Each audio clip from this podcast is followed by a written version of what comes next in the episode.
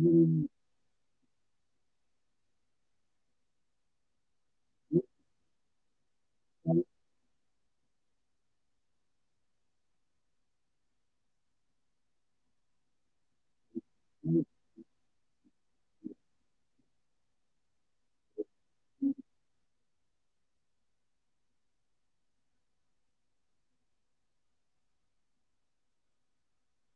you Y pues bueno, pues las, noticias que podamos ir dando durante el día. Este. En el Congreso de la Ciudad de México, este. Leo Otelo y Lisette del grupo parlamentario del PT y Tere Ramos del diputado verde, del Verde Ecologista se vuelven diputados sin partido y dejan vacantes las comisiones de Medio Ambiente, Desarrollo Económico y Deporte en la Cámara de Diputados local.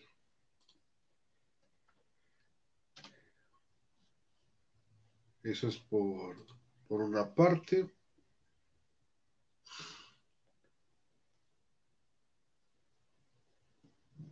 Vamos a prender el iPad.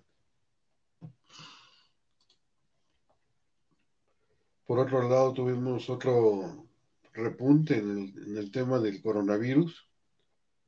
No, este, otra vez aumentaron el número de contagios y, y de decesos.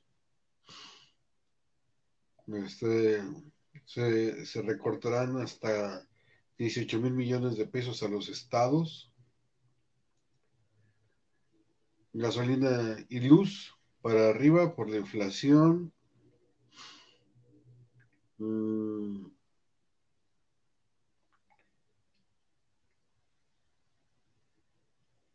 Sostiene el presidente en la conferencia matutina que en el lugar estamos echando la culpa, debemos sumar para garantizar garantizar la seguridad.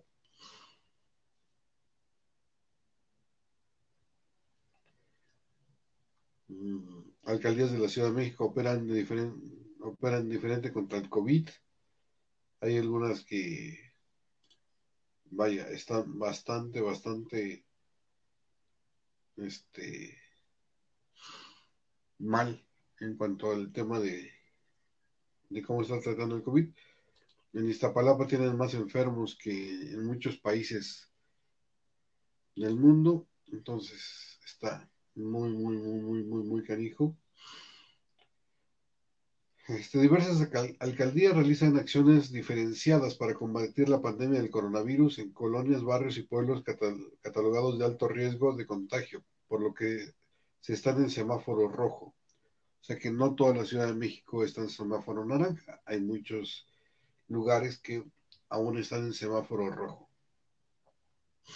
Hay 34 colonias que están aún en, semáforo rojo y dice que el gobierno capitalino anunció hoy que se iniciará la atención en 34 colonias con el mayor número de contagios que en su conjunto suman el 20% de los cuadros contabilizados en la capital del país.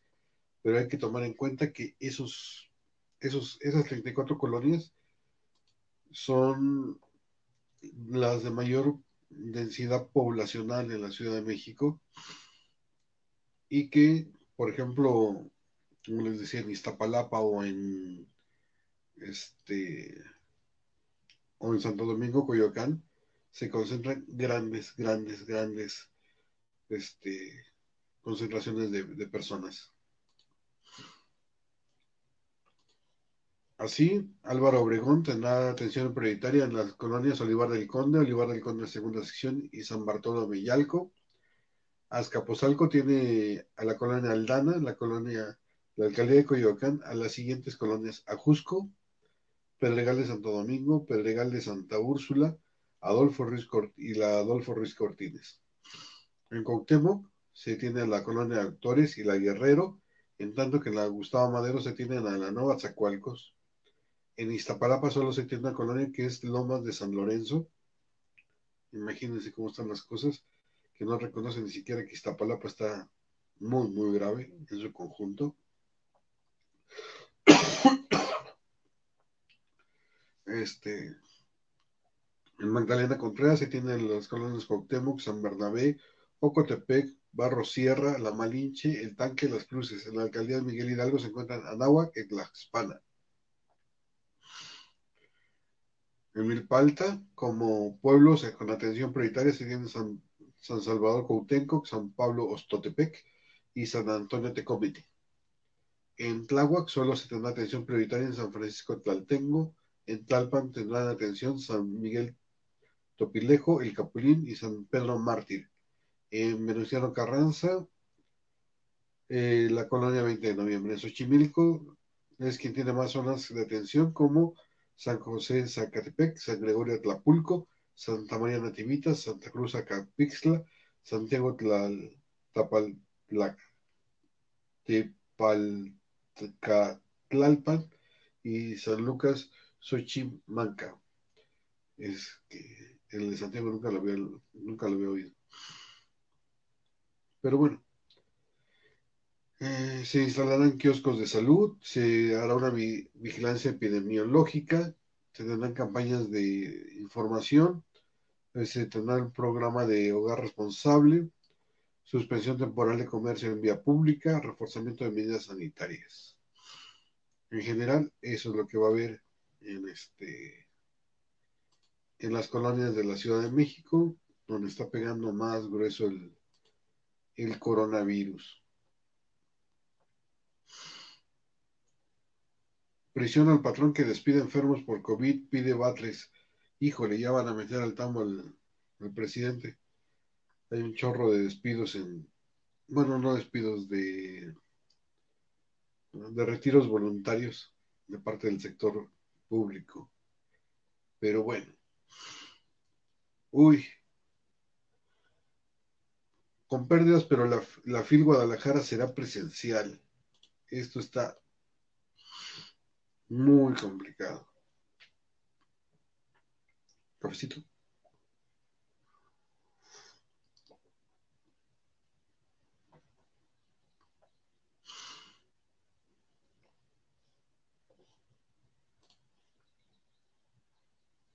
A cuatro meses y medio de la fecha prevista para la celebración de la edición 34 de la Feria Internacional de Libro en Guadalajara, en medio de la crisis de la pandemia, Raúl Padilla, presidente del Comité Organizacional del Encuentro, reitera que trabajan para realizar esta edición en, modalidad presencial en dos sedes principales, Expo Guadalajara y Centro Cultural Universitario, y que lo harán sabiendo que será una feria que le supondrá pérdidas económicas alrededor del 30 y 40%, que podrían superar los 35 millones. Es lo malo de no pensar en nuevas tecnologías la verdad es que este está muy, muy, muy canijo.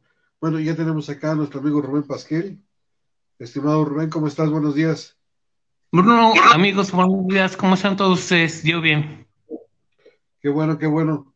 ¿Qué nos cuentas de nuevo, mi querido Rubén? ¿Qué, qué traes ahí en tu agenda política?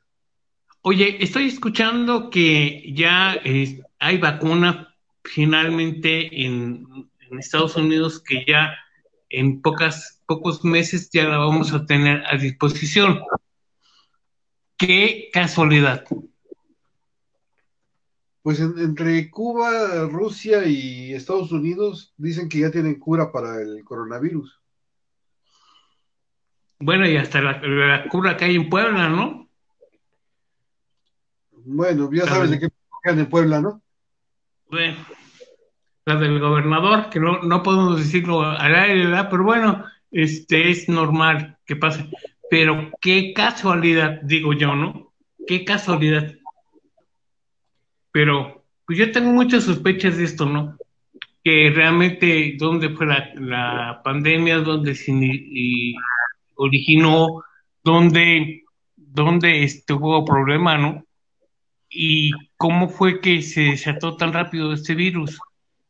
Eh, eso a mí me tiene muy preocupado porque digo, si habrá sido lo que se dijo hace años, que vendría una pandemia que le iban a controlar a los Estados Unidos, eso, eso es lo que iba a pasar, ¿no? Oye, contra los chinos, y parece que sí, ¿no? Eso es lo que ¿Sabes cuántos casos de en Cuba? No. La fabulosa cantidad de 2.438 pacientes. Mm. Ni una colonia no federal. No es nada. O, o esconden cifras, como aquí. Porque aquí en el país dicen, no, no, no, no hay, no hay COVID, ¿no? Entonces, eh, en Estados Unidos también esconden cifras, pues no sé, realmente es, es un juego de, de poder, ¿no? Sí, pero tú sabes que Cuba si te dice no sales, no sales, cabrón.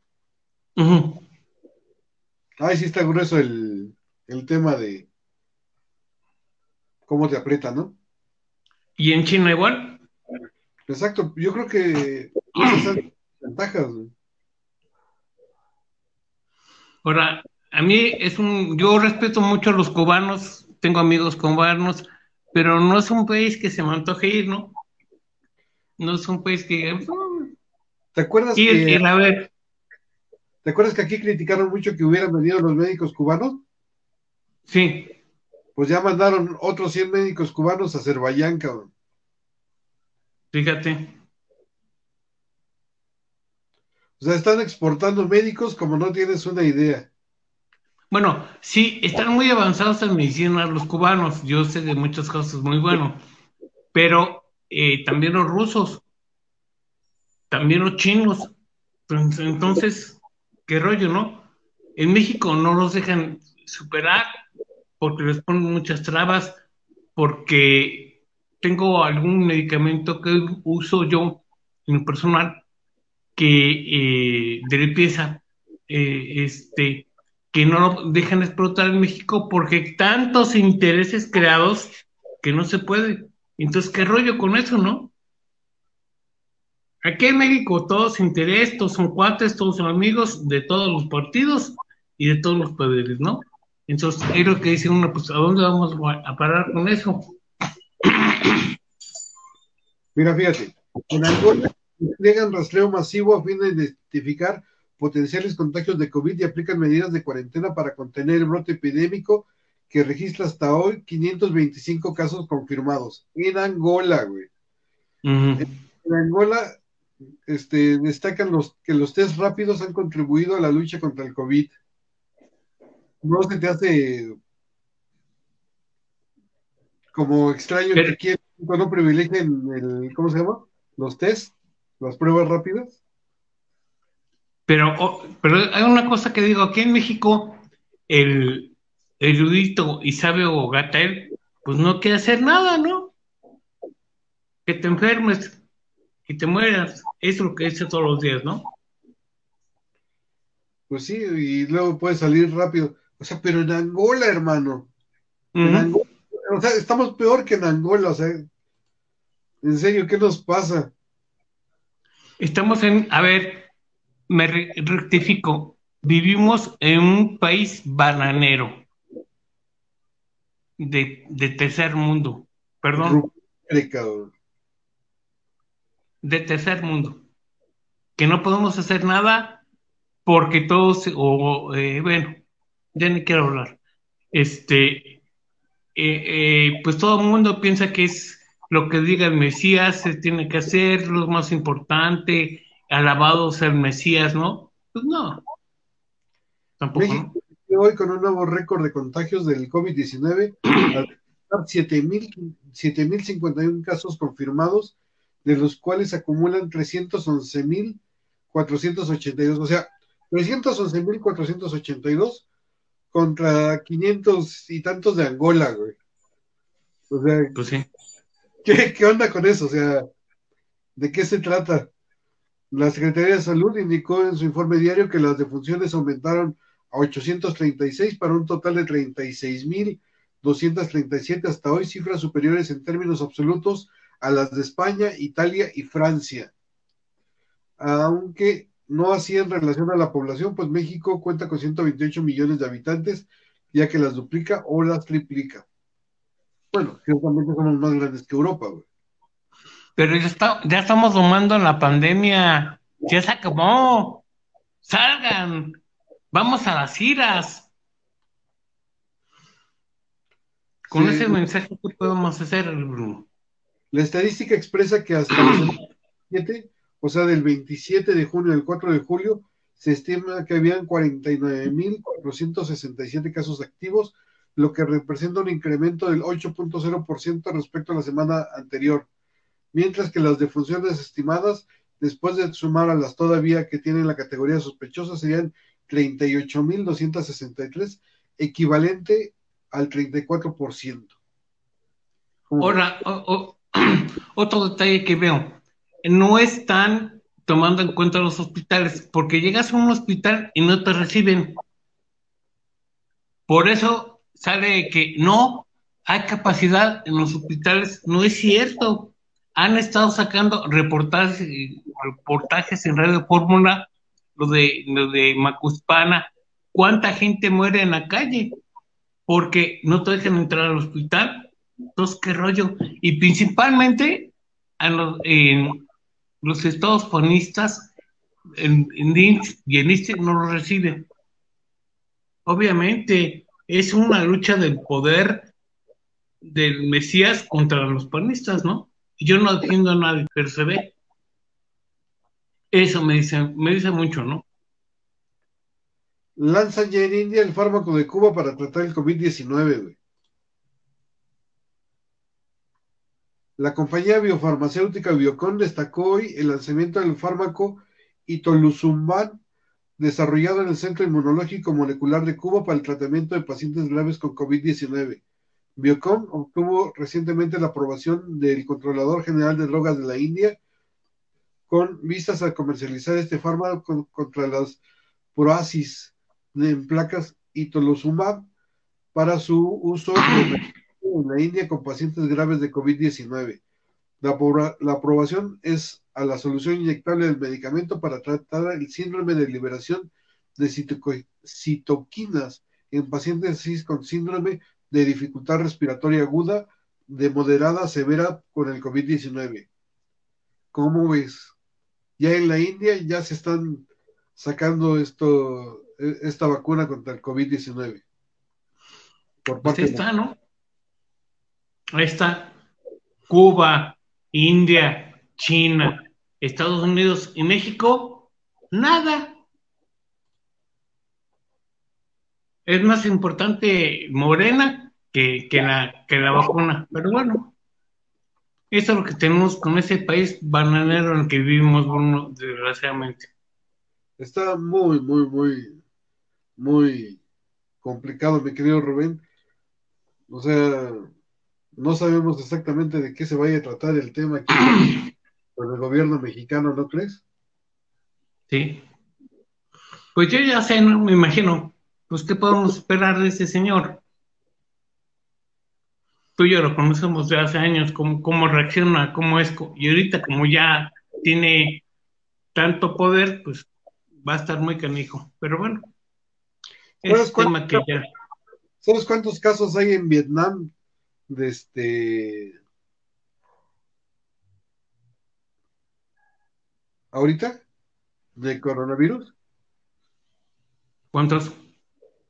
373 casos de COVID-19 en Vietnam. No es nada. Ay, no, no, no, no. O sea, es cuando dices, ¿de qué, de qué se trata?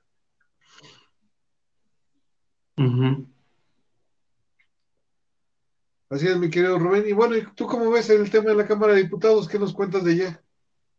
oye, este, pues está, está parado, ¿no? Va a haber una, eh, un show mediático para el 22 a nombrar a los consejeros electorales, que siento que eh, pues el presidente quiere tener a su gente de su lado, ¿no? Este, como es capaz de hacerlo, eso es más, esa va a dar una bronca buena en la Cámara de Diputados. Porque, pues, desgraciadamente, el consejero tiene ese consejero consejero electoral tiene que ser una gente que sea partidista, pero en este país es al revés, tiene que ser apadrinado por un país, por un partido. Y ahorita como Morena es el país, el, el eh, partido mayoritario, este, son los que van a llevar a cabo todo eso, ¿no? Pues nada, nada, no. El poder de los partidos sigue igual para todas las decisiones de este país. Los ciudadanos no, no tenemos nada que hacer. lo que veo, desgraciadamente, es la realidad. Pero ya también se empiezan a mover los temas de la reelección, bueno, de la elección del, de los presidentes de las cámaras, ¿no, mi querido Rubén?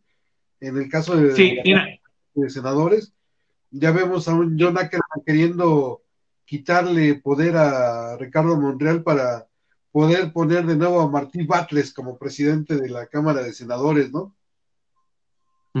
Oye, ya hasta sospecho, ¿no? Vayan a tener un amaciato por ahí, este, muy feo, ¿no? Entre Ackerman y, y Ratigua 3, este, pero pues no, además otra, eh, la, la mesa electiva del Senado le toca, le toca el PAN le tocaría al, y, Paruchos. Y, y este, y acuerda que hay un convenio que se hizo eh, de, eh, hace tiempo de que era eh, por partes y el partido que tenía que hacer. Ahora, en la Cámara de Diputados, con las argucias que está haciendo este, Morena con sus aliados, los del PT, pues quieren tumbar lo que tienen con el PRI. Y pues. pero no se te hace sospechoso que el PRI no le haga de tos. Pues sí, porque están. Pues es que es el PRI y MOR, pues es lo mismo, ¿no? ¿Cuánta gente del PRI está en Morena? Y pues digo, pues es lo mismo, ¿no? No hay. Pues mira, finalmente, si se van a dejar perder y van a dejar perder sus espacios y luchar, pues que Dios los bendiga, ¿no? vamos a tener tres años de repetistas encabezados con Reginaldo Sandoval y pues. Y acuérdate que también existe el PT, gracias al PRI, que no se les olvide, y siempre se los digo yo, gracias al PRI están ustedes aquí, porque siempre fueron una chiquillada, chiquilla muy mínima. Pues no veo, no veo este gran cosa, ¿no? No digo, pero Santos Salinas de Gortari, ¿no? no pues Así es. Oye, ya está, tenemos nuestro invitado, ¿no? No, no, hay, no ha llegado tu invitado, mi querido Rubén, ¿por qué no le echas un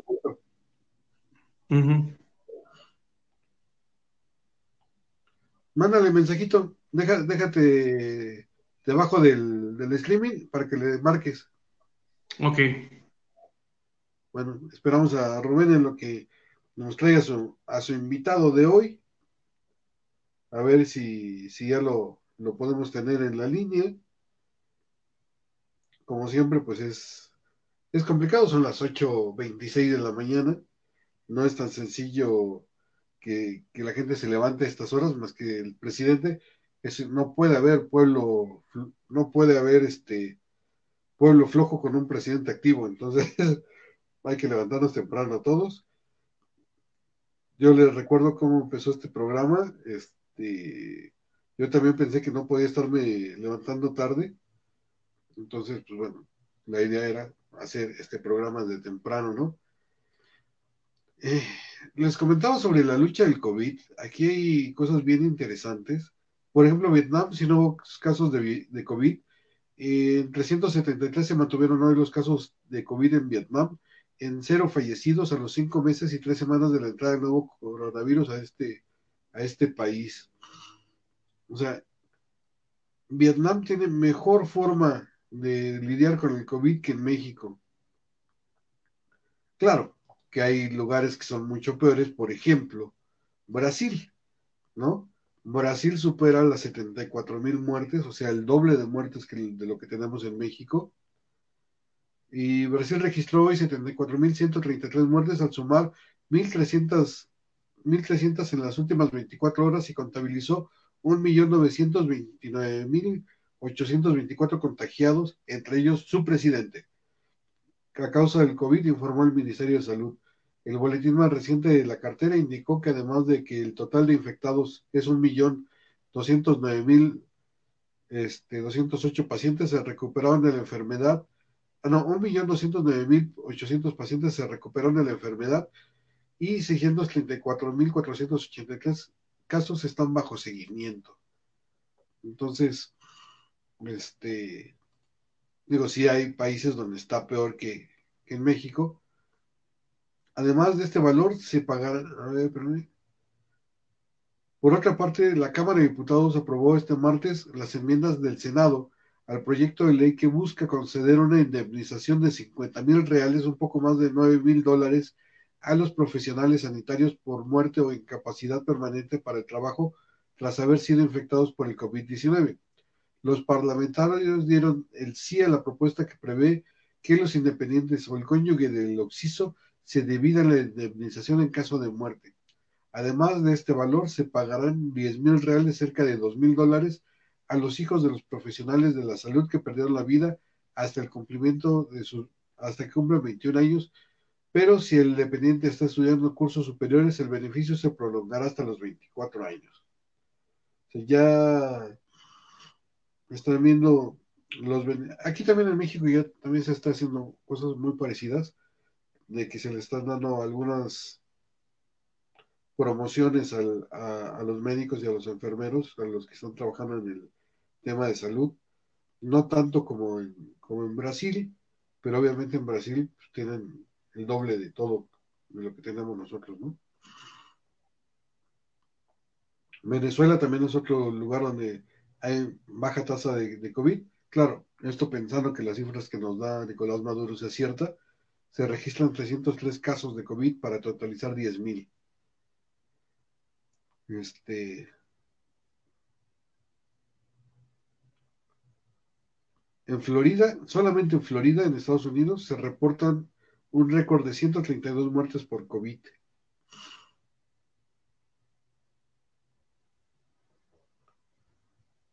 Confirman en Francia primer contagio intrauterino por COVID-19. O sea que los niños que están en la panza de las mamás sí se pueden contagiar de COVID. A ver.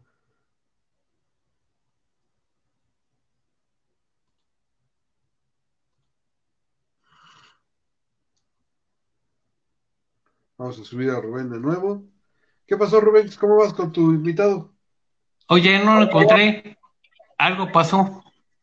Algo pasó ha de andar este, ¿cómo se llama? En, brazos de Morfeo todavía.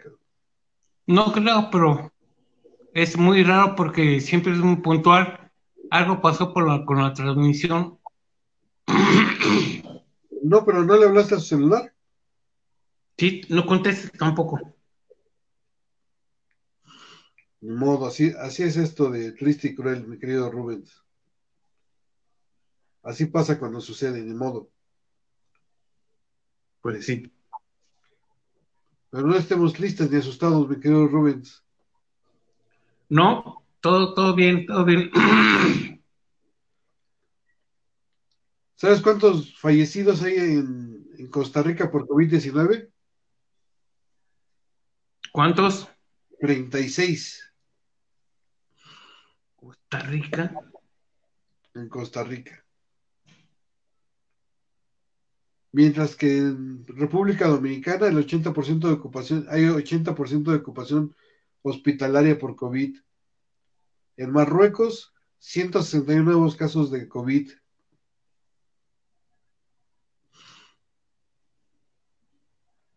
Mientras tanto, en el Reino Unido se acercan a 45 mil muertes. En España, 263 nuevos contagios de COVID. Pero ¿sabes dónde están muy, muy canijos, mi querido Rubén? En Brasil. En Brasil están. ¿Dónde? en Brasil están que no se la creen, cabrón. pues, otro, otro país bananero como el de nosotros, estamos igual. Y casi dos millones de contagios. Todo por andar bailando la zambiña, güey. Bueno, es que su presidente está igual que el de nosotros, como ese es de Brasil, México y Estados Unidos, pobres, pobres países. Pobres, pobres de, nuestros amigos, este, ¿cómo se llama? Los cariocas. Los, cariocas. Ya ni, ni llorar es bueno, mi querido Rubens. ¿No? No. Está canijo. Está, está muy, muy canijo. Pero bueno, ni modo. Así es esto. Bueno, te comenta que ayer en la, eh, en la conferencia de prensa con Marco Cortés, con Guadalupe Murguía y con el, presidente municipal de líder, de los presidentes municipales, comentamos sobre el tema de los afores, algo lo que una pensión universal para todos los mexicanos que sea real y que eh, pues no le quiero meter mano al gobierno, es una iniciativa que tenemos panistas. Te comento que eh, se ve muy canijo que la quieran saltar, pero se más que es buena, porque finalmente vamos a tener un respaldo económico bueno para todos, que no sea que porque es partido eh, político, porque sea una cuestión, este, no, no, tenemos que tener algo para los mexicanos. Ojalá que las fuerzas políticas en este país se pongan de acuerdo y tengamos esa oportunidad. Ya nos han saqueado, ya nos han violado, no lo volverán a hacer, ¿no? Rubén, ya tenemos aquí a Gerardo Gámez, él es este él es el presidente de la Comisión de Jurídica de la Coparmuc en México. Vamos a para platicar un ratito con él. Ok. Ahorita nada más que se, se acomode su, su cámara. Gerardo, buenos días, ¿cómo estás? De pie. Tienes que quitarle el mute a tu teléfono. Perdón, por favor, me voy a poner los micro... me voy a poner el micrófono porque no escucho bien, está muy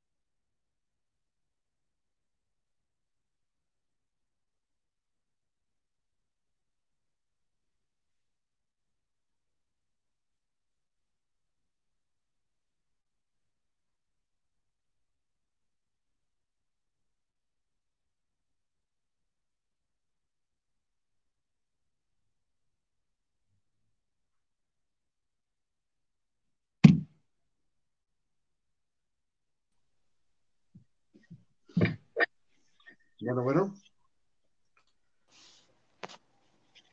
¿Listo, Gerardo? ¿Ya, ya agarró? Sí, sí, ¿me escuchan? Sí, sí, perfectamente, Gerardo.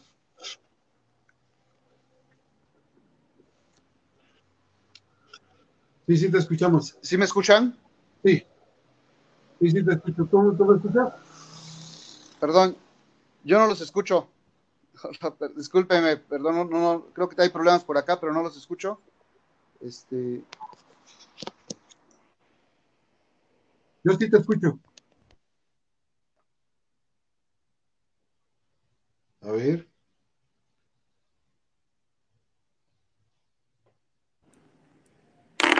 Hola, muy buenos días. Buenos días, Gerardo, ¿cómo estás? Ah, ya los escucho ahora sí, muy bien. Qué bueno, me da ¿Cómo están? Muy buenos días, gusto saludarlos.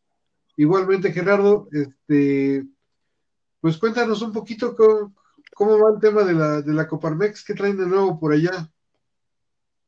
Eh, pues mira, estamos preocupados precisamente por estos temas de, las iniciativas que están pasando del grupo parlamentario de Morena, que están este, proponiendo. Eh, pues para nosotros sí es preocupante. porque Porque es creo otro golpe más para la iniciativa privada, para, en este caso, para los propietarios, para los arrendadores, también para los arrendatarios. O sea, parecería que, que esta intención es ayudar al arrendatario, pero creo que no es así. Creo que no están pensando bien la propuesta que están haciendo. Eh, entonces le están trasladando eh, el Estado la responsabilidad al propietario, a los arrendatarios, eh, perdón, a los arrendadores, para tratar de, solucionar el problema de la, de la vivienda. efectivamente hay un problema con este tema de la pandemia, donde hay mucho desempleo, hay una situación económica complicada, pero el Estado no puede solucionarlo a costa de los de los particulares. Pero cuéntanos, ¿de qué se trata la, modificación de la ley que están proponiendo en el Congreso de la Ciudad de México, Gerardo? Sí, mira, es, un, es una ley, es una iniciativa que está eh, presentando el grupo parlamentario de Morena, eh, en el sentido de que eh, sea un, los contratos de arrendamiento ahora sean para casa habitación por tres años. no, es, no es necesario ya dejar una garantía eh, como antes se dejaba una garantía de un bien raíz para garantizar precisamente el pago de la renta o el pago del falta del pago de la renta. Eh, las, las autoridades pretenden aquí eh, ayudar al arrendatario, entre comillas, pero creo que no lo están haciendo. Lo que está pasando es que el arrendador se siente inseguro. Recordemos que hace pocos meses salió la ley de extinción de dominio, donde también el, Estado puede en algunos casos confiscar los bienes propiedad de un particular. Eh, en este caso, ahora, tratando de ayudar al arrendatario, pues vuelve a pegarle la iniciativa privada, también al arrendador. ¿Por qué? Pues porque el arrendador a lo mejor tiene una inversión, o no nada más por inversiones, sino también es por alguna herencia que pueda tener y que a lo mejor hace su modo de vida. Esto hace un desequilibrio total eh, de las partes, va en contra del código, va en contra de la constitución, porque eh, el principio que rige los contratos es la voluntad de las partes precisamente. Exacto, y, no necesariamente tener que ser a fuerzas por tres años, ¿no? Y el, y el tema y el tema necesario de, de, dejar este un aval de para, para rentar un inmueble también es importante. Digo, sobre todo habiendo un nivel de desocupación de vivienda en la Ciudad de México increíble, ¿no? El nivel de desocupación también de, vivienda y de, y de, falta de condiciones para, para, arrendarlas también es increíble. Sí, efectivamente. Entonces, esto lo que va a hacer es, es eh, agravar el problema. Eh, los arrendadores, repito, se van a sentir inseguros. De por sí ya están inseguros precisamente por lo de la ley de extinción de dominio. Hay que hacer un contrato, hay que darle eh, una certeza jurídica a las partes. En este caso, eh, lo que se está recomendando es darle fecha cierta eh, ante un notario, un corredor o incluso ante el instituto, el, este, la, ante la ley de, justicia alternativa por medio de la mediación, ya sea pública o privada, se les da esa fecha cierta para que precisamente el arrendador tenga la certidumbre de que en cualquier situación que el arrendatario haga mal uso del, del inmueble, él pueda defenderse y pueda decirle a las autoridades que tiene ese documento con fecha cierta. Aunado a esto, presentan esta iniciativa donde le vuelven a pegar al, propietario, a la, propiedad privada. Eh, entonces, aquí lo que creo es que el más afectado va a ser el arrendador, el arrendatario, perdón, y también eh, los arrendatarios de, viviendas del sector popular. Van a estar muy complicados porque la gente no va a querer rentar eh, con todo esto que está presentando eh, hoy las iniciativas por parte de este grupo parlamentario, creo que tienen que tener cuidado para poder, quieren resolver la situación, pero no lo pueden resolver de esta forma. Aparte, el Código Civil ya establece algunos mecanismos eh, precisamente para casos de emergencia, casos de fuerza mayor, donde pueden renegociar las partes, pero esto va equilibrado precisamente con este principio de voluntad de las partes en los contratos. Exacto, y como dices, el tema de la extinción de dominio también fue un golpe muy duro para quienes arriendan sus viviendas y pues bueno, es, es ya complicado de por sí el, arrendar tu, vivienda. Y sobre todo, como dices, en el, en el tema de, de viviendas de, interés social, que, que los costos del arrendamiento son muy baratos también, ¿no? O sea, estás hablando que una vivienda de interés social te la estarán arrendando en 3, 4 mil pesos y pues obviamente podrías hasta perder tu propiedad por esa pequeña cifra mensual, ¿no? Efectivamente, la Procuraduría Social también tiene una estadística de que, que hay muy altos índices de, de, problemas en, en, las viviendas de interés social. Efectivamente, entonces la gente, un trabajador que sacó su casa a crédito durante 10 años y que hoy la tiene como inversión y la quiere rentar, pues la va a pensar dos veces. ¿Por qué? Pues porque va a pensar que el, arrenda, el arrendatario puede eh, en su momento quedarse con el inmueble o también el Estado por la ley de extinción de dominio, como bien lo dices. Entonces, esto causa mucha inseguridad, mucha incertidumbre. Creo que va contra las garantías eh, eh, individuales, los derechos humanos y, la, y los derechos fundamentales, de, de, en este caso, de los arrendatarios, pero va, va a terminar afectando al arrendador y al arrendador que más necesita una vivienda. Exacto, porque entonces ya no vas a tener la libertad de poderle arrendar a quien tú quieras tu casa y bueno, y vaya, también va contra el, el, tema de la propiedad privada, ¿no? O sea, que yo creo que es una de las cosas más graves, que si ya no puedes tener tu, este, ¿cómo se llama? Dominio sobre tu propiedad privada, pues qué caso tiene tener una propiedad privada, ¿no? Efectivamente, si, si tú trabajaste con tu esfuerzo, estás pagando un crédito y en algún momento te haces de una propiedad como una inversión, a lo mejor viendo hacia el futuro, cuando tú ya no puedas trabajar o no quieras trabajar de una edad avanzada, también, entonces todo ese, eso que, que, que va a pasar con esa inversión, vas a tener que, la, que, venderla, pero tampoco está fácil porque la situación económica hoy está muy complicada para poder, este, poder a, a la venta un inmueble. Exacto, querido Gerardo Chávez. Oye, pues muchísimas gracias por la entrevista. Ojalá podamos tener más entrevistas con ustedes y sigamos platicando con Coparmex de, de todo lo que acontece en este en esta Ciudad de México y bueno, pues también en la, en la República, ¿no? Te agradecemos. ¿Algo más que quieras apuntar a abundar sobre el tema? Bueno, no, nada más agradecerte mucho el espacio. Como siempre, quedamos a, a la disposición para cualquier aclaración, cualquier este, eh, entrevista que tú consideres. Estamos a la orden. Creo que eso es una de, nuestros, de nuestras obligaciones eh, aparte de defender los derechos del empresariado, también defender los derechos de los particulares, no nada más de los, de los arrendadores, sino también de los arrendatarios. Tratar de, que esto exista y, que vivamos todos en una paz social. Creo que nada más hay que agregar que tenemos que empezar a ver eh, la ley de justicia alternativa, precisamente si esto llegara a pasar, que a mí se me hace algo absurdo, eh, Creo que ahí los mediadores eh, con fe pública, que están certificados ante el tribunal, van a tener un papel fundamental a certificar esos, esos contratos, eh, porque si nos van a, si van a dejar que no haya garantía, que sean por tres años, yo creo que la única forma es que la justicia alternativa rija estos contratos y que les dé certeza a las partes, tanto al arrendador como al arrendatario. Fíjate que una, última cosa que quisiera que, que, nos apuntaras, mi querido Gerardo, y creo que es bien importante decirle a la gente que los empresarios no necesariamente son gente muy rica, pues, o sea, la mayor parte de, de las empresas o de los que dan trabajo son pequeños y micros negocios que dependen precisamente muchas veces de este tipo de, de arrendamientos, ¿no?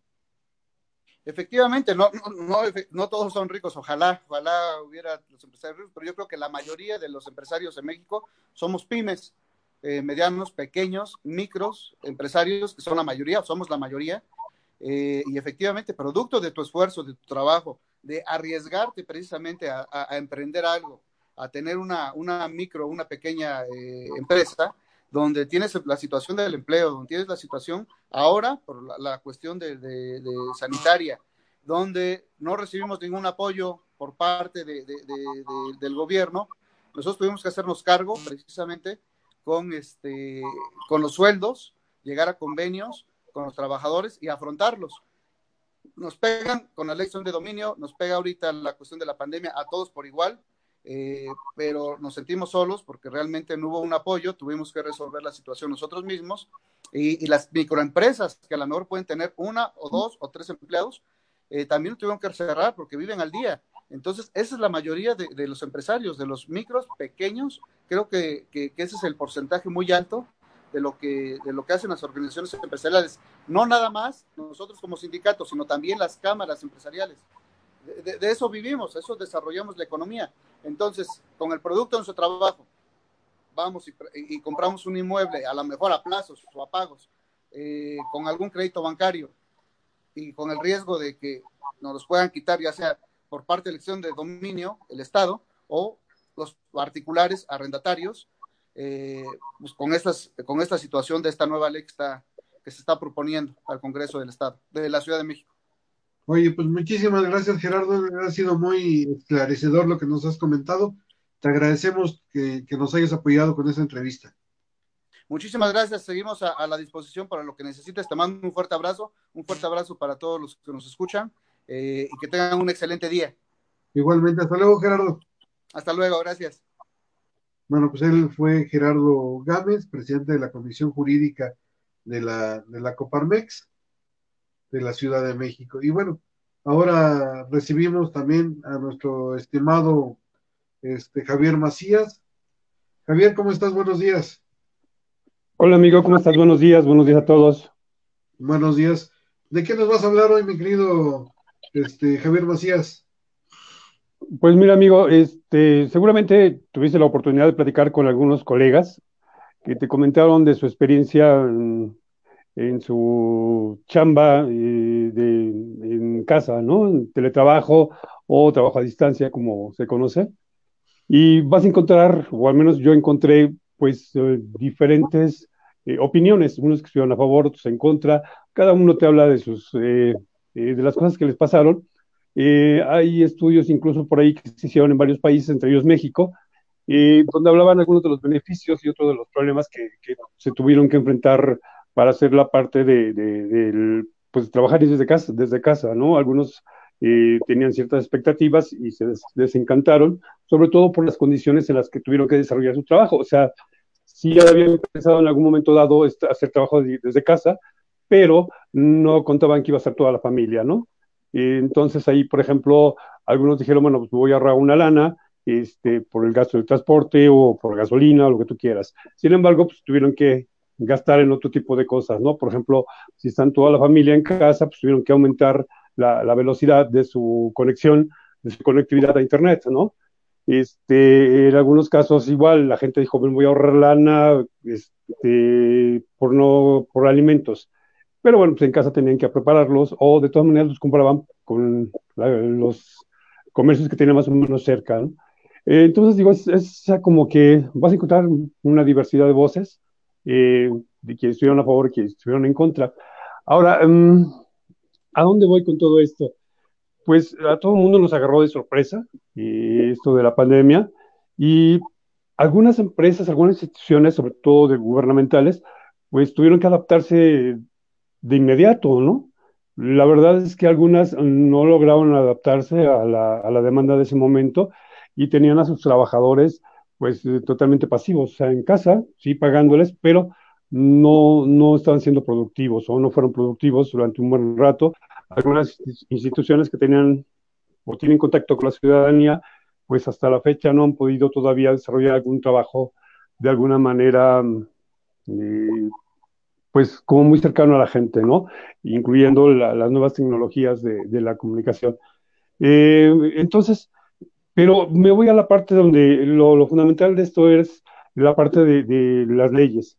En 2012, en el último periodo de Felipe Calderón, se, aprobó alguna modificación a la Ley Federal de Trabajo, particularmente en el artículo 311, pero era nada más una embarrada de lo que era de lo que tenía que ser el teletrabajo.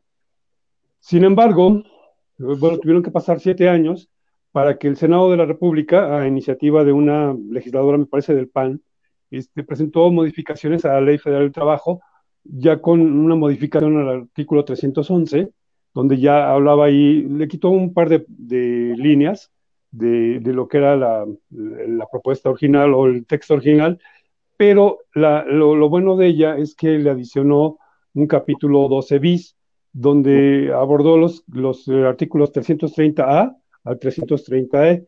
Esta propuesta, esta iniciativa, eh, consideraba tanto las eh, condiciones de servicio, de que contaran, de que los trabajadores cuenten con, un equipo, que se pongan de acuerdo con las instituciones o con las empresas, de ver de qué tipo de, de, tipo de equipo necesitan, qué tipo de programas, este, eh, la parte de la asesoría, darles cursos, metía también la parte de lo que tendría que ver con un equilibrio en la relación laboral o más bien la inclusión de personas adultas mayores, mujeres, eh, jóvenes, este, personas con, discapacidad. Este, hablaba ahí de una norma oficial mexicana donde se hiciera mucho énfasis en el respeto a la intimidad y a la privacidad, y, había otro tipo de, de, ah, cosas que, había propuesto.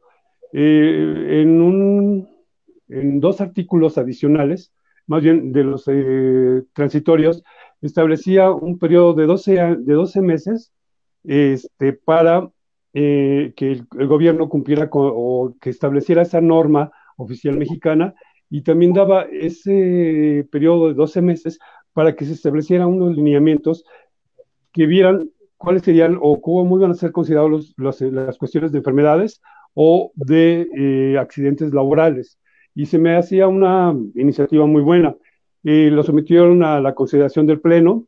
Los 105 senadores que estaban en ese momento votaron a favor de esta iniciativa y se mandó, eso fue en junio del año pasado, y se mandó a la, al Congreso, al digo, perdón, a la Cámara de Diputados, donde se quedó allí, está eh, durmiendo, este, o está congelada, ¿no?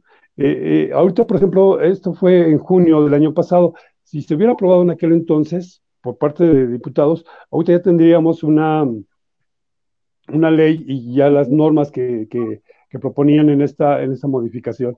Ahora, si es urgente este, ya legislar, es urgente tener en consideración toda esta parte que, proponían en el Senado, porque lo de la pandemia, ya tú lo comentabas con Pasquel, no va a ser algo así de que se suspenda de inmediato, se va a llevar un tiempo. Y ahorita, por ejemplo, vamos a trabajar en una especie como de híbrido, que algunas personas van a poder ir a la oficina, pero otros no van a, no van a poder ir, van a trabajar desde casa.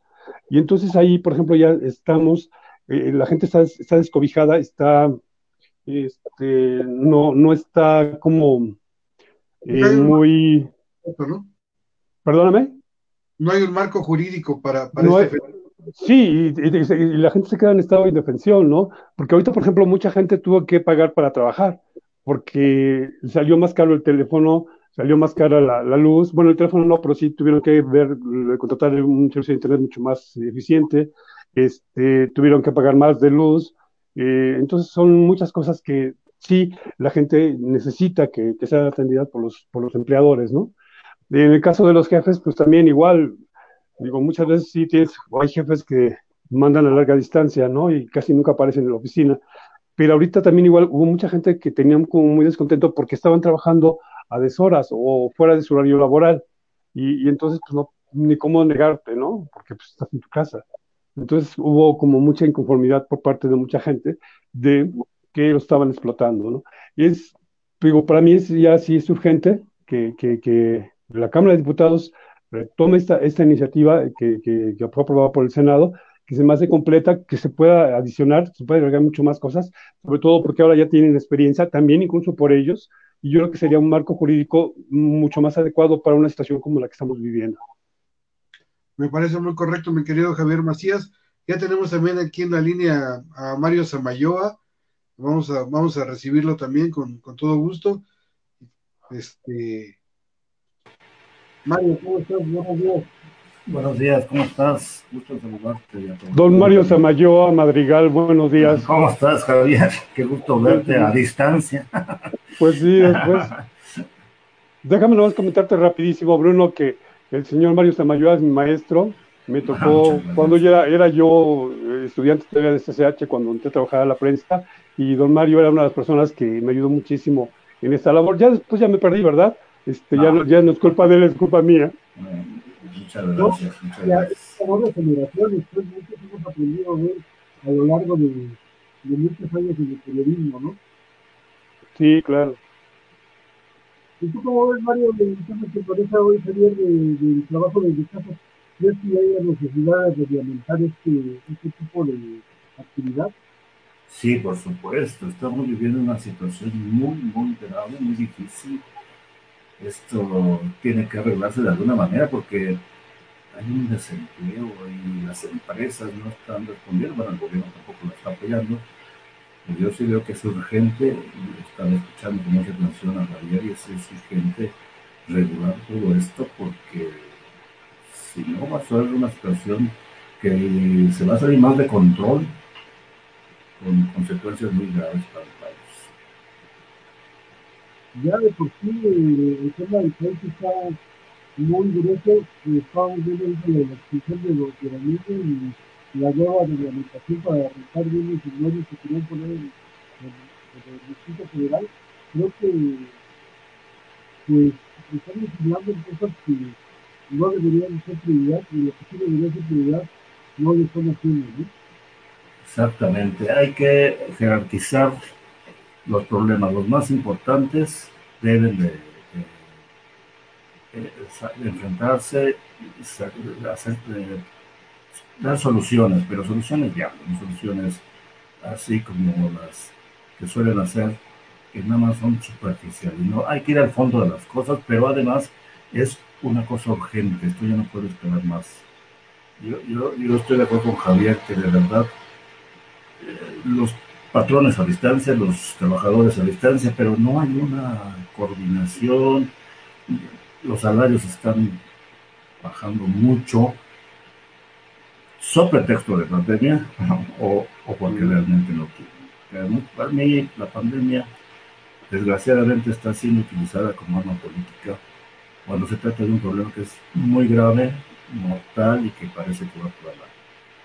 Para mí que deben de hacerse a un lado esas cosas para afrontar la situación que es muy difícil en esta materia laboral, en la materia económica, en la materia, en, las empresas, en las empresas, bueno, hasta en las, en las eh, dependencias públicas, porque siguen, siguen, siguen los recortes, bajan los salarios, y hay una total confusión, un caos, yo diría, exagerar.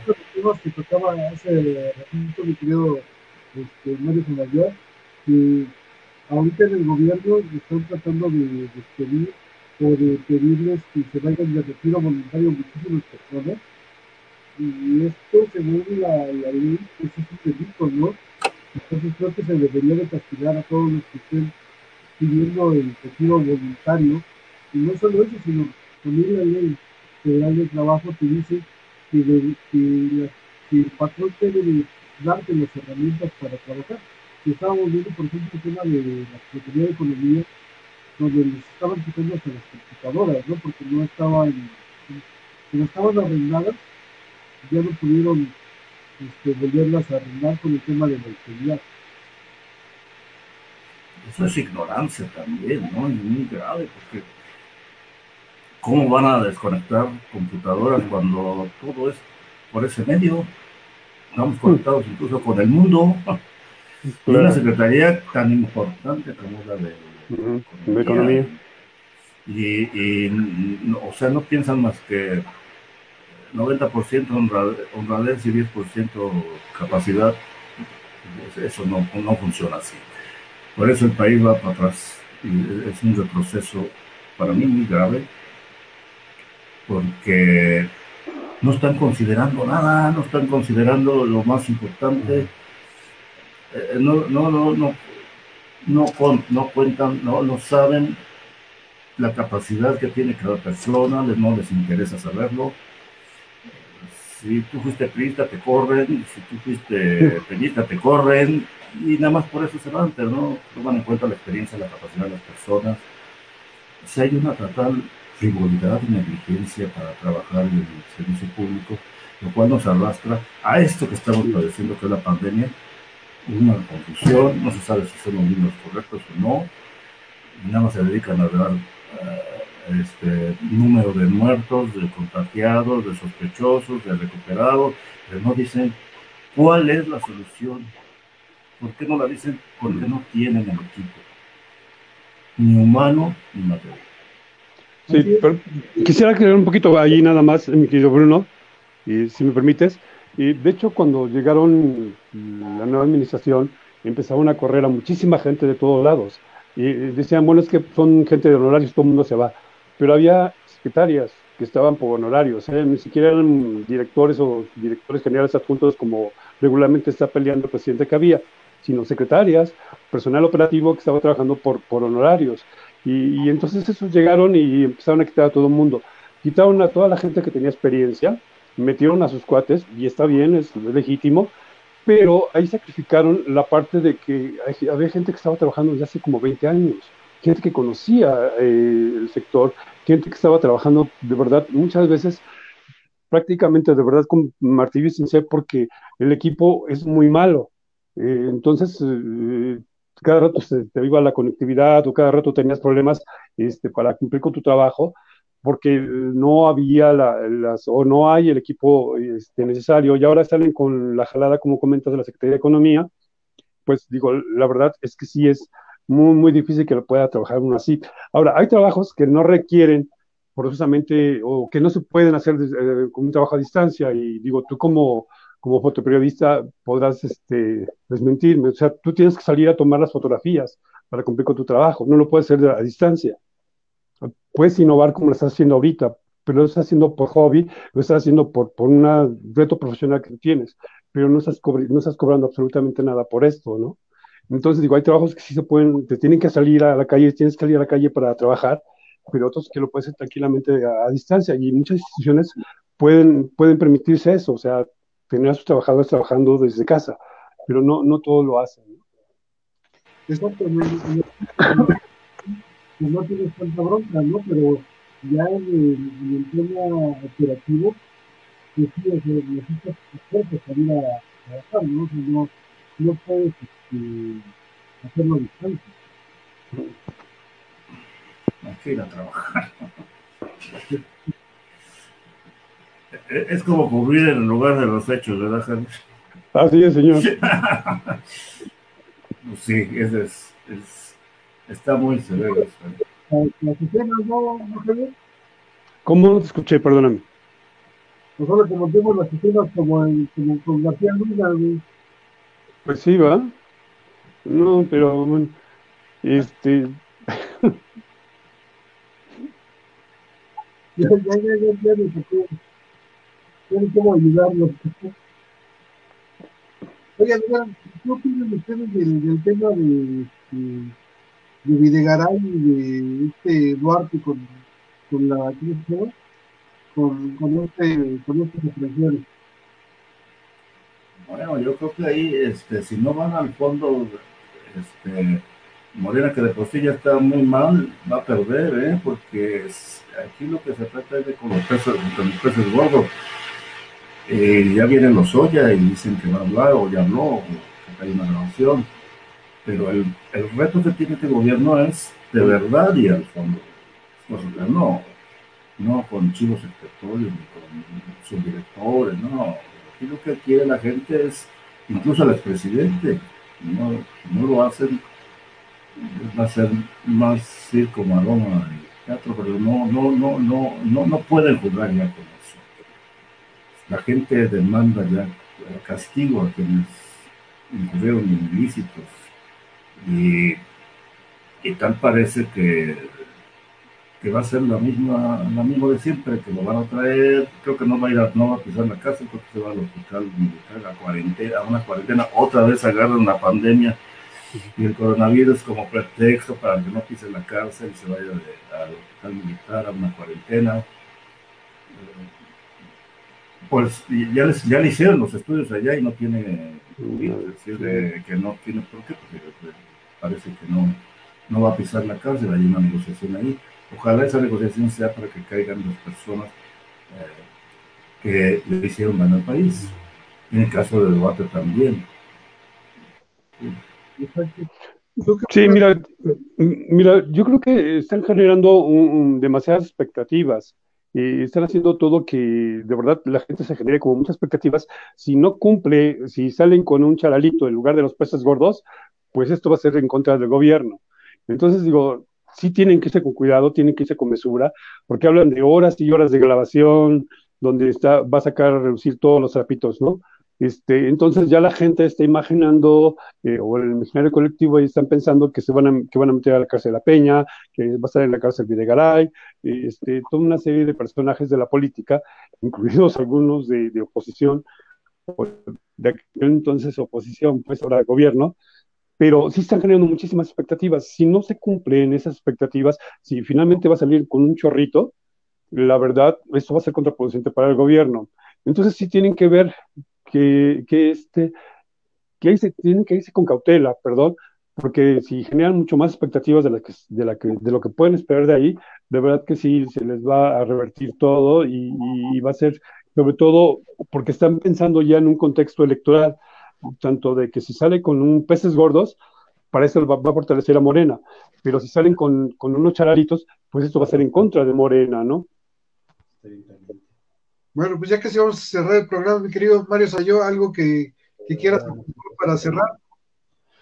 Pues este, que, que, lo que están haciendo en Guanajuato es cierto, que, que sí se limen las perezas, pero yo digo que para eh, la cuestión de la seguridad no tenían que ir hasta allá, ni a Guadalajara, ni a Colima, ni a ningún lado. Todas estas estrategias se pueden hacer aquí y ojalá sea para bien. Ya se metieron en la boca del lobo, ahora que lo resuelvan y que no, no hagan grilla ni política de esto, porque la situación de inseguridad está muy grave y ya, ya, ya se ya limaron las perezas el gobernador de Guanajuato y el presidente de la República, pero que sea así siempre.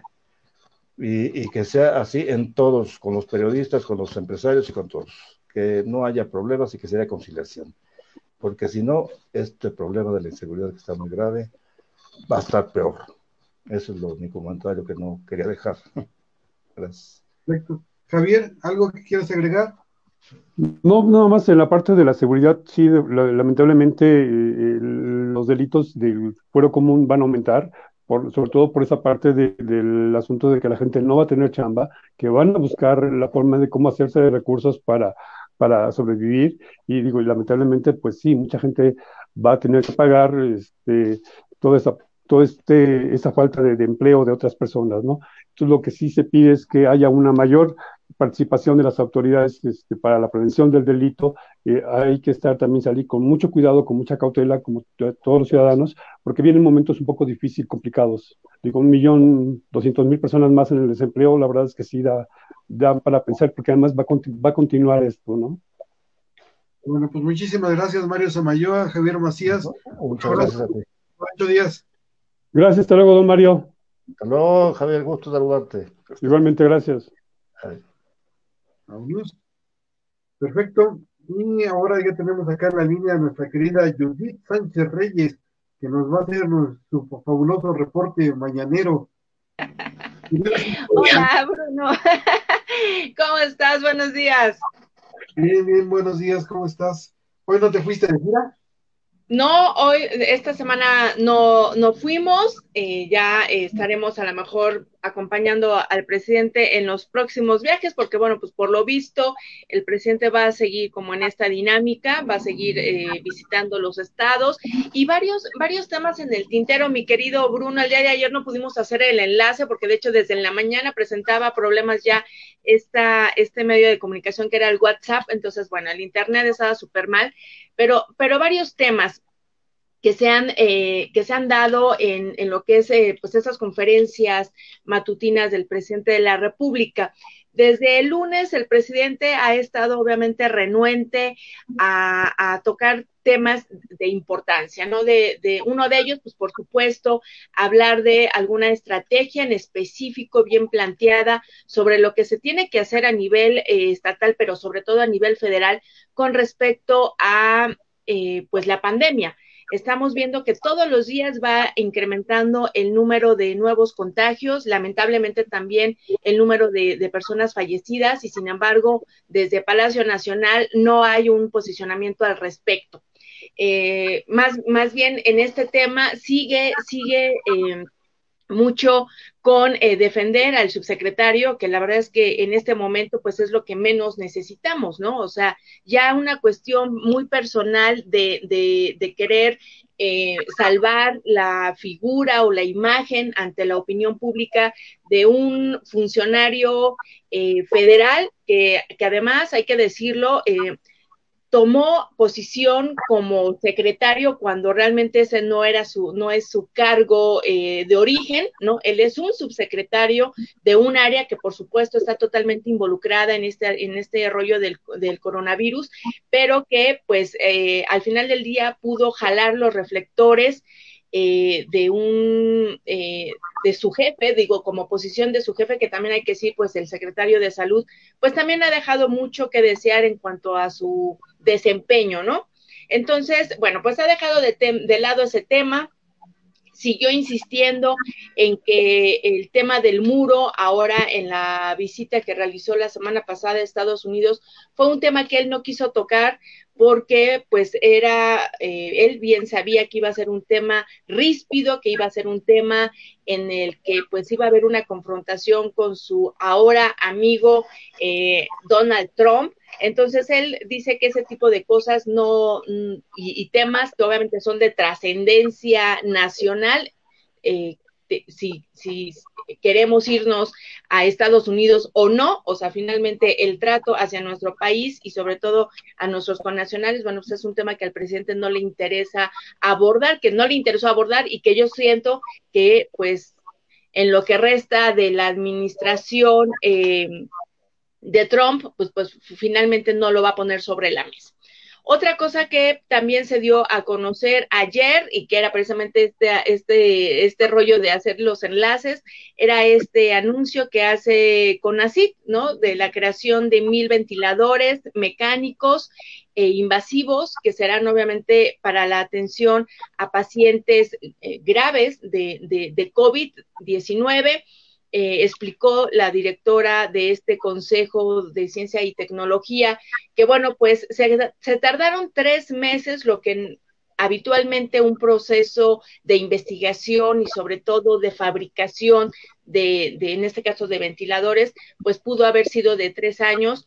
La verdad creo que también ahí, a pesar de que es una buena noticia, eh, bueno, pues eh, también son como decisiones que creo que han sido eh, de manera tardía, ¿no? Ellos, el gobierno federal ha estado insistiendo mucho, Bruno, y no sé si tú coincidas conmigo, desde que, eh, de que ellos o sí, de que como gobierno estábamos preparados desde enero.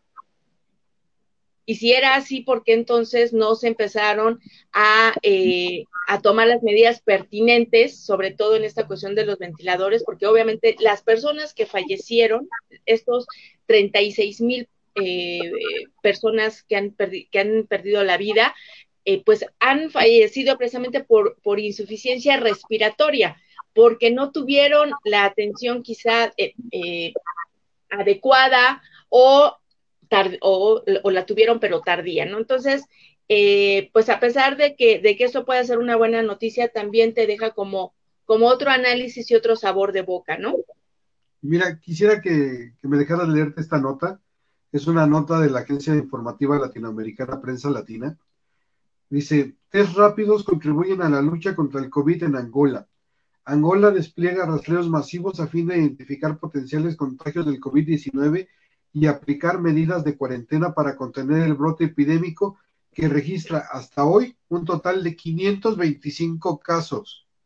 Claro. Según la Comisión claro. Multisectorial de Prevención y Lucha contra la Pandemia, las pruebas rápidas continúan en distintas provincias como muestras aleatorias en sitios de alta concurrencia y grupos de riesgo. 525 casos en Angola, gracias a, la, a, lo, a las pruebas rápidas. Sí, y fíjate que, te digo, en ese sentido también las autoridades sanitarias y que obviamente le dan coba al presidente Andrés Manuel López Obrador en el sentido de, eh, fíjate que muestran mucha molestia cuando se, le, se les pregunta estas comparaciones que no solamente lo hace la prensa nacional, Bruno, lo hace la prensa internacional e incluso organismos especializados en salud, como es la Organización Mundial de la Salud y la OPS, ¿no? que es la Organización Panamericana de la Salud, en donde nos ponen, ¿no? O hacen este balance poniendo a México como uno de los países en donde realmente eh, no se ha dado una buena estrategia, los mensajes han sido totalmente contradictorios. Por ejemplo, eh, ya estoy viendo ahorita en redes sociales desde muy temprano esta campaña que se va a emprender y que ya está en redes eh, de la Ciudad de México, en donde tiene que ser ya obligatorio el uso del, del cubreboca. O sea, estamos hablando que a casi cuatro meses de que llegó la pandemia, llegó el primer caso aquí en, en, el país, a cuatro meses ahora están viendo o ahora quieren recalcar que el uso de cubrebocas, por supuesto que es una herramienta y hubiera sido una herramienta fundamental para evitar que este tipo de contagios se pudieran propagar de esta manera tan desacelerada que se ha dado pues en las últimas fechas y que le ha costado la vida a muchas personas, ¿no? Entonces, estos, estos mensajes contradictorios, ahora el gobierno, eh, incluso ahora en la conferencia de de prensa que se, que se llevó a cabo en Guanajuato, el gobierno eh, federal dice, ok, bueno, ahora los gobiernos estatales son los que van a marcar el, semáforo, son los que van a decir cuándo van a salir las personas, en qué momento, bajo qué condiciones, cuando hace unos meses el gobierno federal quería tener todo el control y obviamente al no tener esos resultados y al estar ya realmente en el ojo del huracán, en, en, en cuanto a las reacciones de la, de la población, Bruno, pues entonces ahora el gobierno dice, bueno, ok, suelto los globitos, suelto las riendas de los gobiernos estatales y que cada quien se rasque como pueda. Aquí el asunto es que en, este me, en estos meses en donde las personas no tuvieron la información correcta, los mensajes directos, concretos, con información realmente, eh, digamos, eh, argumentada y demás, ahorita la gente ya está totalmente descontrolada, ¿no? Y eso, eso va, por supuesto, a provocar rebrotes. Ya lo estamos viendo en Yucatán. Ayer eh, le preguntaba yo de manera directa al, a, la, a Gatel y a eh, sobre lo que estaba pasando en Juchitán, o sea, un, un, un hospital que definitivamente ya cerró porque está ya declarado, digamos, como un foco de infección para el personal médico, para los propios eh, pacientes y obviamente imagínate en un, en un municipio de esas características que no tenga un lugar a donde eh, las, las, personas puedan llevar a sus enfermos.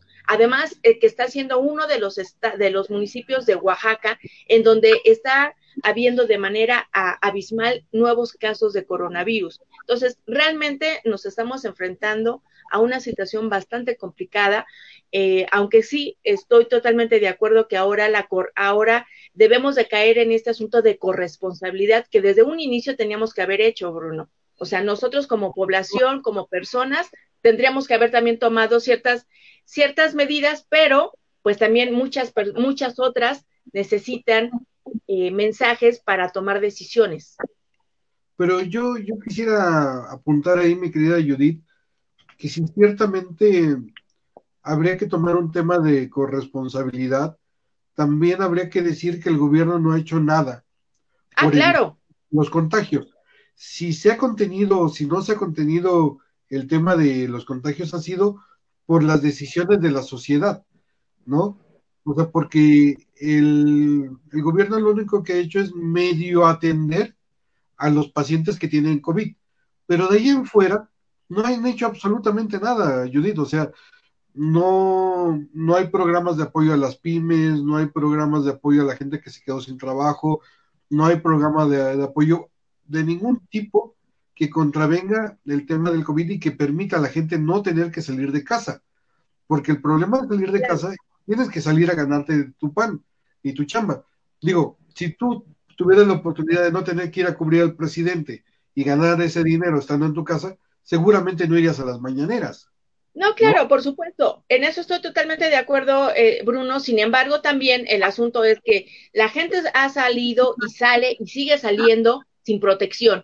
O sea, de hecho, ayer hubo ahí un sondeo con, en un medio de comunicación, salió a las calles a preguntar por qué no llevaban cubreboca. Y decían que no, que ellos, porque no creían que hubiera coronavirus, porque no creen que va a haber, eh, que se van a enfermar, porque eso es una mentira, mil, mil situaciones, ¿no? Entonces, sí me queda claro que hay mucha gente que tiene que salir y por supuesto, o sea, eso no, no es lo que viene o no, lo, no es lo que está en, en, en análisis, vaya, sino que el asunto es que la gente no sale con las precauciones debidas, Bruno. Y finalmente, desde un inicio, la Organización Mundial de la Salud fue muy claro en decir que el cubreboca ayudaría a evitar que, por ejemplo, los pacientes asintomáticos, que también nos estamos enfrentando a eso, eh, pudieran contagiar. O sea, una persona que no tose, que no se siente mal, bueno, pues se sale como si nada, y eso ha provocado que también se hayan disparado estos nuevos contagios. Entonces, yo creo que en ese sentido, eh, sí hay que, hay que asumir la, la, la, responsabilidad que, que, le corresponde o que nos corresponde. Ahora, fíjate que en este caso de, de que estamos platicando de que no, el gobierno, pues la verdad es que no ha, no ha eh, logrado crear o desarrollar una estrategia de comunicación en ninguno de sus, de sus frentes. Hoy el presidente de la República en Irapuato, Guanajuato, dice, ya habrá tiempo de abrazarnos. Cuando en, en febrero, Bruno, tú recordarás que decía que saliéramos, que siguiéramos yendo a ver a nuestros familiares, que nos abrazáramos. Entonces, estos mensajes ya tardíos, pues por supuesto que confunden a, a, las, a las personas. Ahora dicen, bueno, sí o no. Y también la falta de ejemplos, o sea, el, el presidente sigue también renuente a ponerse el cubreboca. Se lo puso la semana pasada porque si no, no lo iban a dejar a, a subir al, al, al, al avión. Pero de ahí en fuera, en un vuelo internacional, habría que aclarar. ¿no? Claro, en un vuelo internacional, por supuesto. Pero, precisamente a lo, a lo, que yo iba a decirte, mi querida Judith, o sea, el gobierno no ha hecho absolutamente nada, empezando por el presidente, porque uh -huh. si el presidente no se pone cubrebocas, y si el presidente no te da el ejemplo, y si López Gatel no se pone el cubrebocas y no te da el ejemplo, te dicen, ah, pues mira, aquí traigo mi estampita, ay, mal, aléjate. O sea, ese, ese es el, el ejemplo que, que, nos dan, o sea, es el ejemplo que le dan a la gente, digo, yo en lo particular porque no lo pelo, ¿no? Digo, eso, eso es más que obvio, pero la gente que realmente le hace caso, o sea, ¿cómo claro. presidente? Y dices, bueno, si él no trae cubrebocas, yo porque sí, ¿no? Uh -huh. Y él todos los días a dar la conferencia y anda para arriba y para abajo, yo por qué no? O sea, no entienden, a pesar de ser tan avesado en el tema del lenguaje y de la comunicación política, no entienden que están dando un mal ejemplo. Sí, totalmente de acuerdo, totalmente de acuerdo y como te comentaba hace rato, a estas alturas del partido, la gente ya no sabe qué hacer. Obviamente, eh, creo que lamentablemente ya somos más los que ahorita tenemos casos cercanos de personas que están enfermas, que están hospitalizadas, que han perdido la vida y quizá eso nos está concientizando. Pero caramba, o sea, no tenemos que llegar a una situación así, no tenemos que vivir una situación así, una pérdida o vivir en la zozobra de tener a alguien querido en el hospital sin poder ir a ver, sin saber si se, cómo se siente y demás, eh, para poder eh, realmente ponernos las pilas en ese sentido. Y yo creo que aquí hay que seguir haciendo un llamado, Bruno, a que la gente en verdad si, si, tiene que salir, que salga, si no, que no salga, pero que, se, que tome todas las medidas pre, pertinentes para. Y nada más también otro tema que quisiera eh, traer a colación, que va muy también de la mano, pues con esta crisis de salud, con esta crisis económica que estamos viviendo en este momento, pues viene también la crisis de inseguridad, ¿no? Eh, se, obviamente se, se han estado disparando pues el, los robos a casas, los robos a transeúntes, eh, y esto también viene como a, a, colación en el sentido de, por ejemplo, en el lunes que el presidente anunció por la mañana su tercer gira al interior de la República, empezó ahí, eh, ya sabes, en Radio Pasillo, el, el, el chisme, el rumor de que el secretario de Seguridad, Alfonso Durazo, no acompañaría al presidente en estos, a estos estados, y la verdad es que luego, luego, pues ya sabes, como reporteros, pues nos, nos saltó el asunto de que cómo era posible que no que no fuera el secretario de seguridad a dos de los estados más, más, digamos, calientes en la cuestión de inseguridad, que es Guanajuato y Jalisco, ¿no? Y bueno, que también en, en Colima no se, no, este, también se cuecen habas, ¿no? Pero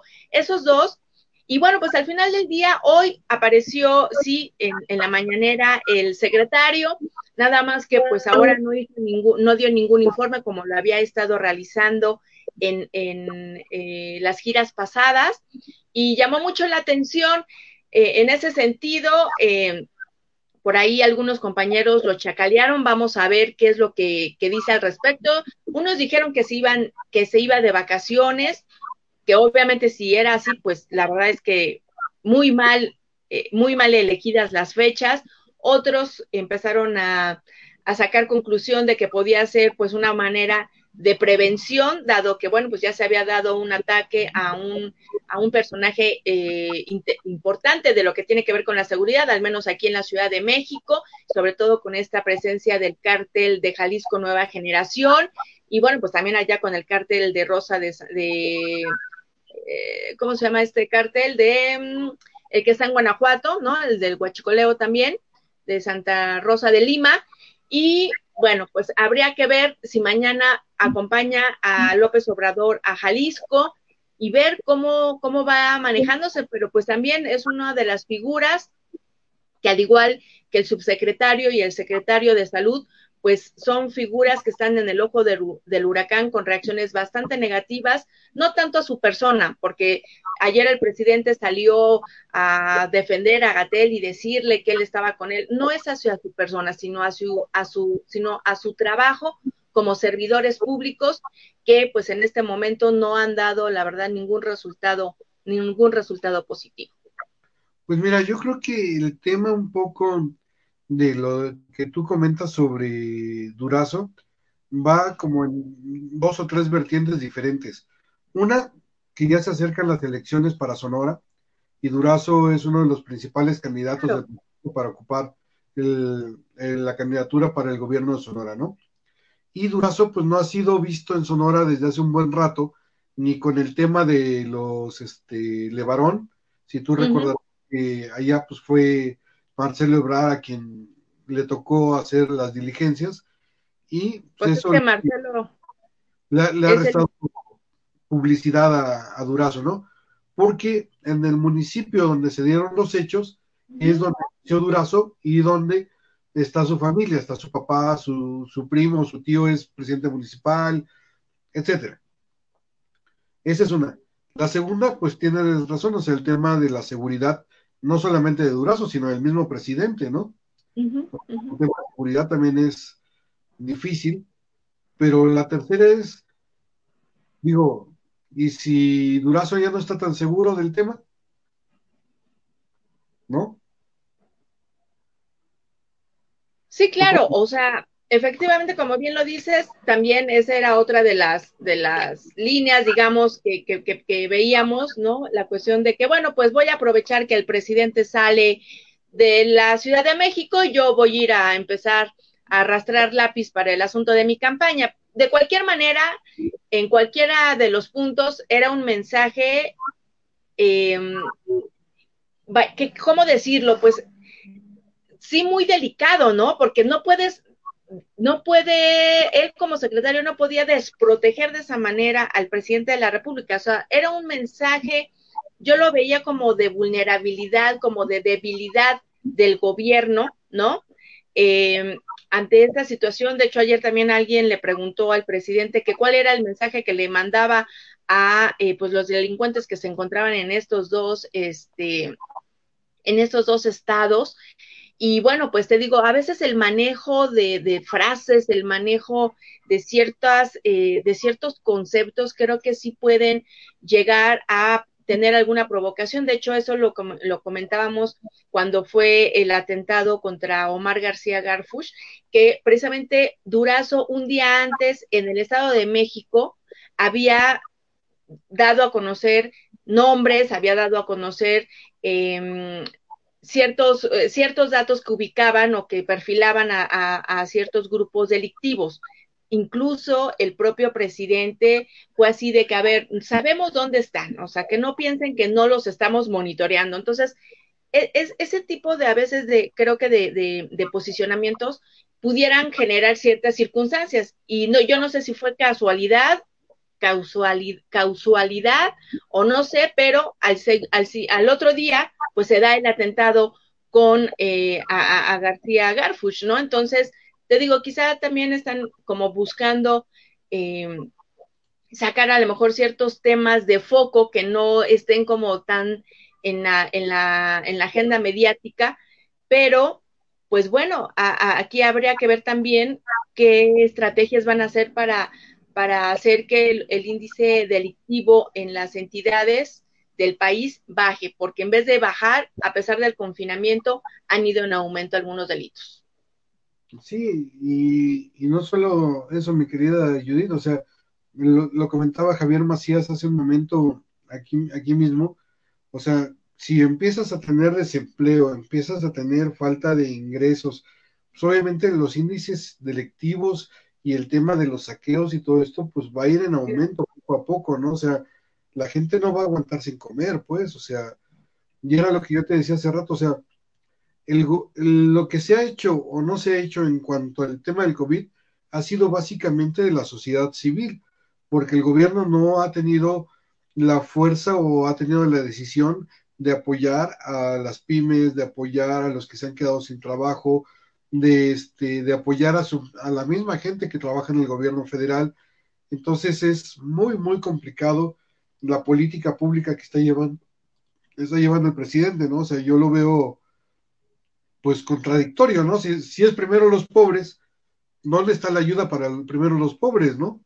Claro, y, aunque el gobierno federal y aunque haya eh, estas conferencias eh, vespertinas que tienen que ver con los créditos, y fíjate que tocas un punto interesante, eh, el asunto del apoyo, ¿no? Eh, que han venido manejando de 24 mil apoyos, etcétera, no sé, la verdad es que las cantidades o las cifras es lo de menos, pero estos apoyos realmente son préstamos. O sea, la gente va a a ir a solicitar un préstamo y ese dinero el gobierno en dos o en tres años lo va a recuperar y lo va a recuperar con intereses. Sí, quizá con la, tasa más baja a comparación con las empresas eh, crediticias, las empresas bancarias, a diferencia de otros países, que ese es un apoyo que el gobierno está dando sin cobrarle, sin, eh, sin hacer que firmen un contrato para que dentro de dos años se lo devuelvan. Esa es la diferencia, ¿no? Y yo creo que también eso es lo que le, le molesta mucho al presidente cuando dice, bueno, pues es que no nos podemos comparar, por ejemplo, con eh, países como Italia o como Francia, eh, con, con respecto a, a la cifra de, de, el impacto, más bien el, impacto del número de fallecimientos. Ok, perfecto. Pero hay países aquí en América Latina como Ecuador, como Guatemala, como El Salvador, que el gobierno ha apoyado de manera directa, o sea, de darle dinero, digamos, decirlo en, en palabras coloquiales, Bruno, de regalarles dinero a, a las personas para que estén en su casa y no salgan y traten de estar lo más confinadas posibles. Entonces, esa es la diferencia. No te vayas tan lejos, Judith. O sea, Cuba tiene 525 enfermos de, de, este, de coronavirus. Cuba acaba sí. de exportar otros 100 médicos a Azerbaiyán, güey. O sea, y Cuba es una pinche islita así, pues, o sea, es, es este Yucatán. Así ¿no? es. O sea, no puede ser posible que con toda la riqueza, la capacidad que tenemos los mexicanos y todo este rollo, no podamos hacerle la competencia o no podamos tener políticas públicas que ayuden a la gente que está trabajando. O sea, digo, y vuelvo a lo mismo, ¿dónde está primero los pobres? ¿Dónde está primero a los que más necesitan? Digo, ahorita poco a poco se va a ir incrementando la tasa de quienes más necesitan porque ya tiene cerca de 20 millones más de desempleados en el país, aunados a los, a los 50 millones de pobres que ya tenías, te aumentan como 70 millones de pobres en el país. ¿Dónde les vas a dar asistencia a todas esas personas que no pudiste darles el año pasado? Claro. Fíjate que después, eh, hace unos días hice una entrevista con un, eh, digamos, un organismo eh, investigador, que ya te voy a dar un poco más adelante los, los datos, pero a grosso modo, este, este, este estudio que está haciendo esta, este órgano eh, comenta que va a haber de 12 a 14 millones de, nuevos pobres después de la pandemia. Y fíjate que, por ejemplo, dentro de los estados que más van a tener este problema, Veracruz va a ser el segundo estado que va a tener más pobres, más de los que ya tiene, ¿no? Que recordamos que el sureste también ha sido, eh, está conformado por entidades que han sido olvidadas durante muchos, muchos años, a pesar de su riqueza cultural, eh, gastronómica, intelectual y demás. Bueno, pues a, a, a, los pobres que están ahorita, que somos más o menos como 40 millones, algo así, pues súmale otros 12 o 14 millones. O sea que vamos a estar hablando de 60 millones de pobres, imagínate, o sea, realmente ahorita los que estamos, digamos, que es la etapa, la, el nivel socioeconómico de clase media, pues vamos a pasar a engrosar estas filas, ¿no? De, de, de, gente con menos recursos. ¿Y cómo le van a hacer para, para recuperarlo? quién sabe, o sea, ya ves que el presidente dice que, bueno, pues las empresas que tengan que quebrar, pues que quiebren, porque él no las va a rescatar, porque no va a ser, eh, no, no va a ser como antes de, de, beneficiar a los que más tienen, o sea, no se ha dado cuenta que todas estas empresas que van a, que, que, que están eh, quebrando y que van a desaparecer, no son grandes consorcios y tampoco son empresas internacionales, son micro, pequeñas y medianas empresas que son las que sostienen la economía de este país. Yo nada más quisiera ver que Slim cierre, pues, o sea, digo, es, es algo que platicamos con el vato de la Coparmex hace ratito, de que la mayor parte de los empresarios son micros y pequeñas empresas, o sea, esos son los que se están pegando, o sea, es mentira que, ah, que los fifís que tienen muchísimo dinero, eso no es cierto, o sea, el 70% de los empleos en este país los dan las micros y las pequeñas Así empresas. Es. Así es. Así es. Yo creo que el presidente en, en, sus otras cifras no acaba de comprender del el problema en el que nos estamos metiendo. Pero bueno, esto era algo que nosotros avisorábamos y yo no tengo nada más que echarle la culpa que al PRI que nos los grupos de López Obrador, cabrón. ¿No? Sí, sí, sí, esto, esto, se lo debemos a Enrique Peña Nieto y bueno, pues a ver si le cobran la factura ahora que ya está por llegar, pues, eh, los Oya, ¿no? Yo creo que varios están temblando. Por ahí, fíjate que Guillermo Ochoa en el Twitter puso algo padrísimo que se ve, ¿de qué tamaño será el cubreboca de los Oya? Pues hay que ver, hay que ver interesante lo que, lo que sucederá, vaya, con respecto en ese tema en los próximos días, mi querido Bruno. Nadie más feliz que yo de que metan al tambo a todas las ratas del PRI que del sexenio pasado, a Videgaray, a Lozoya, al, ah, pues al exsecretario de, de, de, de, de ¿cómo se llama? De, ay, de Comunicaciones y Transportes que ya murió, este, ya ves que se nos acaba de morir también ojalá también hubiera alcanzado a pisar la cárcel, no sé, cientos de cabrones que robaron a manos llenas con, con Peña Nieto, ojalá claro. pudieran entrar a la cárcel, o por lo menos que ya no ganaran puestos de elección popular para que no pudieran seguirnos robando como nos roban hasta hoy. Y creo que en el tema, por ejemplo, de los mismos priistas, hasta ellos están hablando las manos porque van a dejar perder la presidencia de la Cámara de Diputados que les tocaba este año porque seguramente se las van a dar al PT. Uh -huh. Entonces, yo creo que el PRI es cosa del pasado. Gracias a Dios. Ya. Pues sí, habría que ver, digo, pero finalmente también las negociaciones que se hagan tras bambalinas, ¿no? Porque estas, estas detenciones, mi querido Bruno, pues como siempre lo hemos dicho en política, no hay casualidades, ¿no? No hay coincidencias. Eh, entonces, habría que ver estas detenciones, estos personajes que pues seguramente los vamos a ver en la cárcel, pero si va a ser como un caso como Duarte, que después le dan una, una sentencia de nueve años totalmente irrisoria a lo que a lo que le hizo el estado de Veracruz y que después le dijeron, ah, bueno, y también le vamos a regresar sus casas, disculpe usted, porque pues bueno, ¿no?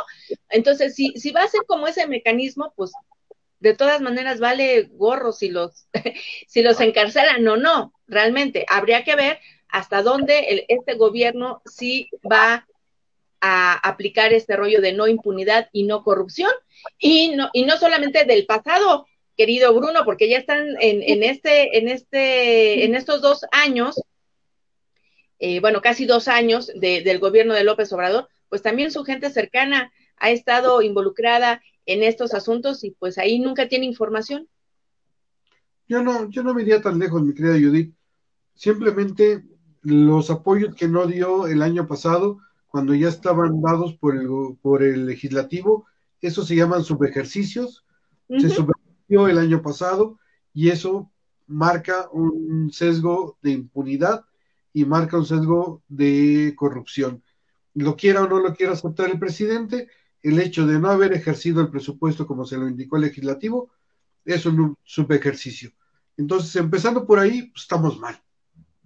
Sí, y bueno, y obviamente, pues, hay personajes, bueno, Zoé Robledo está en el ojo del huracán, ya sabes, lo sacaron que porque tuvo COVID y ya luego resulta que no tuvo, eh, con, con, este asunto de los contratos, de los ventiladores, por cierto, que ahora retomando un poquito de lo de la nota de ayer, esos ventiladores que está fabricando eh, o que fabricó con ACID, con, con tecnología 100% mexicana, va a, van a costar aproximadamente 250 mil, 270 mil pesos cada uno, pues obviamente un, un precio sumamente razonable a comparación pues de estos ventiladores que además estaban usados, rotos, viejos y demás, que quería que quería adjudicarle el hijo de Batles, ¿no? Que también ese, ese tema ya, ya se quedó ahí, o sea, ya le dieron supuestamente una sentencia, eh, ya eh, casi casi vetaron a la, a la empresa, pero creo que debería de haber una sanción de otro tipo, ¿no? Una sanción jurídica,